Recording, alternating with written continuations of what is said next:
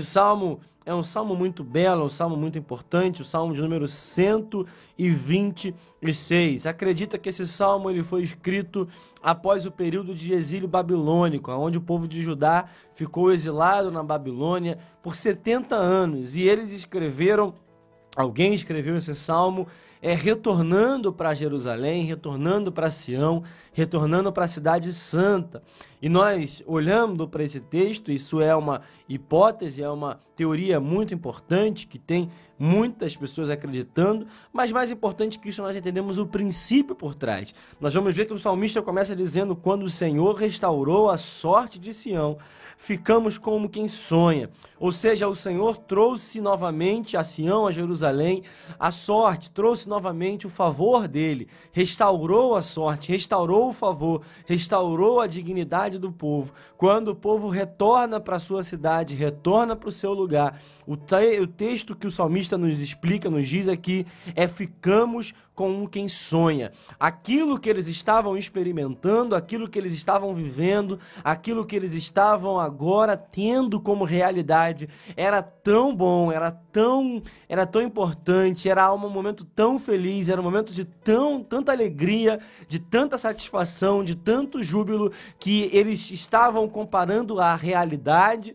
com os seus próprios sonhos. Aquilo que eles estavam vivendo era como se fosse um sonho. Era como se eles estivessem é, acordando de manhã e tivessem experimentado uma noite de sonho e falassem: olha, é agora nós estamos acordando e a nossa realidade é diferente. Não. Aquilo que eles estão vivendo, aquilo que eles estão experimentando na sua própria vida era como se fosse um sonho. Era algo tão bom que parecia que eles estavam vivendo o seu próprio sonho. E nós entendemos vemos aqui que quando Deus restaura a sorte do seu povo, nós também estamos, assim como o povo de Israel, assim como o povo de Judá, como quem sonha. Quando nós retornamos ao lugar aonde o Senhor determinou para nós estarmos, nós também vivemos isso. Quem não deseja viver algo tão grande em sua vida, deseja viver algo tão é significativo, algo tão bom que seja comparado com o seu próprio sonho. Nós temos momentos na nossa vida de dificuldade, nós experimentamos momentos difíceis, mas também vivemos momentos de alegria. E nesses momentos de alegria, nesses momentos de júbilo, quando nós paramos para refletir, quando nós paramos para pensar, será que você também não tem é, vivido isso? Quando você vive isso, você pensa: será que é um sonho? Será que realmente é realidade? Será que isso realmente está acontecendo? Será que isso realmente está acontecendo na minha vida? Será que não houve um dia na tua vida? Será que não houve uma experiência? Será que não houve uma manhã, não houve uma noite? Será que não houve um momento onde você você experimentou e você falou assim: será, Senhor, que eu estou vivendo um sonho? E algumas pessoas brincam, há uma brincadeira muito antiga de pessoas pedindo para beliscar outras pessoas. Será que isso é um sonho? Me belisca. Será que isso realmente está acontecendo? Irmão, eu quero declarar sobre a tua vida que ainda há momentos que nós vamos experimentar, momentos que nós vamos viver, que nós vamos estar exatamente como esse texto diz,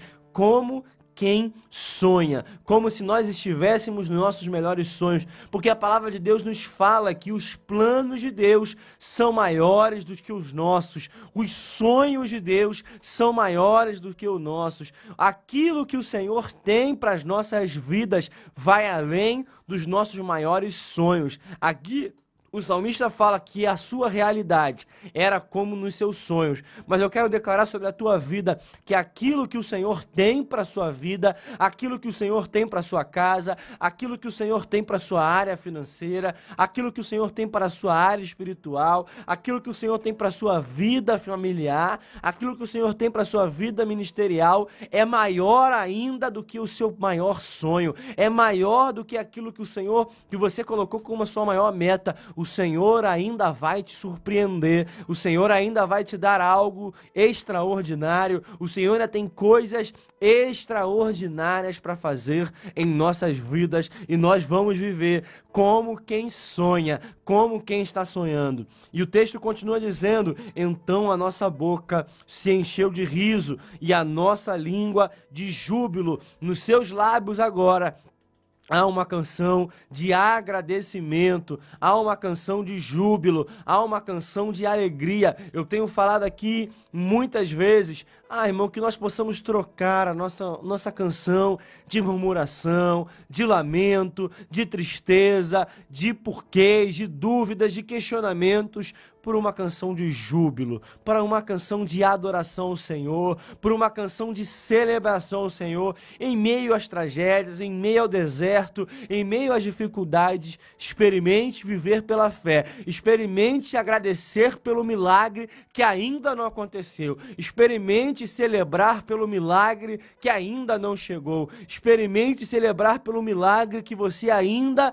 está esperando, que a tua boca, que a tua língua, língua hoje tenha louvores de adoração, tenha louvores de júbilo, tenha palavras de adoração ao Senhor, tenha palavras de agradecimento ao Senhor, experimente agradecer pelo milagre antes mesmo que ele aconteça. Experimente agradecer ao Senhor pelos feitos em sua vida antes mesmo que ele se realize. Experimente agradecer ao Senhor antes mesmo de viver a vitória que ele tem para a tua vida. A nossa boca se encheu de riso, ainda tem riso de Deus, ainda tem alegria do Senhor para nossas vidas, ainda haverá motivos para rir, ainda haverá motivos para trocar o choro por alegria, o choro de tristeza pela felicidade, pelo sorriso de alegria. A nossa língua se encheu de júbilo. Então, entre as nações, dizia: grandes coisas o Senhor tem feito por eles. De fato, grandes coisas o Senhor fez por nós. Por isso nós estamos alegres. Irmãos, até as nações que estavam ao redor de Jerusalém, que estavam ao redor de Judá, até as nações que eram inimigas, até as nações que queriam o mal do povo de Deus, que não queriam ver o sucesso do povo de Deus, até essas nações disseram que grandes coisas o Senhor tem feito por eles, grandes coisas o Senhor tem feito pelo seu povo. Ah, irmão, eu quero declarar que até as pessoas que têm duvidado do teu milagre vão dizer que grandes coisas o Senhor tem feito pela tua vida vida. E não é para que você se exalte, não é para que as pessoas vejam você no palco e eles estejam na plateia, não é que para as pessoas é, terem humilhação por verem a sua felicidade, mas para que o seu testemunho engrandeça o nome do Senhor, para aquilo que o Senhor vai fazer na tua vida, engrandeça o nome do Senhor, para aquilo que você vai experimentar, para que o teu testemunho sirva de reflexão, para que as pessoas que não acreditaram no teu milagre milagre também possam acreditar no Deus que operou milagre na tua vida. Irmãos, que o teu testemunho seja público, seja notório, para que outras pessoas sejam alcançadas, para até aquelas pessoas que duvidam da fé, duvidam daquilo que o Senhor tem para sua vida, também sejam alcançados pela graça, que o teu testemunho alcance outras pessoas, para que outras pessoas possam dizer, de fato, grandes coisas o Senhor fez por aquela pessoa, grandes coisas o Senhor fez para aquele que não duvidou, para aquele que acreditou até o final, para aquele que confiou na promessa, para aquele que confiou que o Senhor é poderoso, para aquele que continuou acreditando em meio às tragédias, em meio ao caos, em meio às notícias ruins, em meio às adversidades. Grandes coisas o Senhor fez por eles, fez por nós. Por isso nós estamos alegres, por isso nós estamos felizes em meio a qualquer circunstância, por isso nós estamos felizes em, felizes em meio a qualquer situação, em meio a qualquer notícia. E o salmista continua dizendo: Senhor, restaura, restaura, Senhor, a nossa sorte, como as torrentes no Negueb. As torrentes no Negueb eram chuvas que vinham durante o inverno, após um verão de seca, após um período aonde aquele lugar se tornava um deserto. Chuvas vinham para trazer torrentes, para alimentar os rios, para trazer chuva, trazer água e trazer vida, trazer saúde para as plantações. Eu quero declarar sobre a tua vida que haverá o período do inverno, haverá o período da chuva, haverá o período da mudança, haverá o período da água trazendo vida aonde hoje há morte, trazendo transformação aonde hoje parece que não tem mais jeito, trazendo, como eu disse, alegria para onde há tristeza, que o Senhor possa trazer as torrentes, que o Senhor possa trazer as chuvas, para que o Senhor possa trazer a água aonde hoje há seca, assim como no Negueb, haja as torrentes trazendo vida para as nossas para nossos corações, para as nossas vidas, para as nossas famílias, aqueles que com lágrimas semeiam, com júbilo ceifarão. Quem sai andando e chorando enquanto semeia, voltará com júbilo, trazendo seus feixes. E aqui eu encerro com uma ilustração tão bela, tão linda, dizendo que aqueles que com lágrimas semeiam, com júbilo vão colher, vão experimentar a colheita. Aqui eu aprendo que mesmo chorando, mesmo triste, mesmo no meio ao luto, mesmo em meio à crise, mesmo em meio às adversidades, mesmo em meio às acusações, mesmo em meio às perseguições, mesmo em meio às calúnias, às difamações, às injúrias,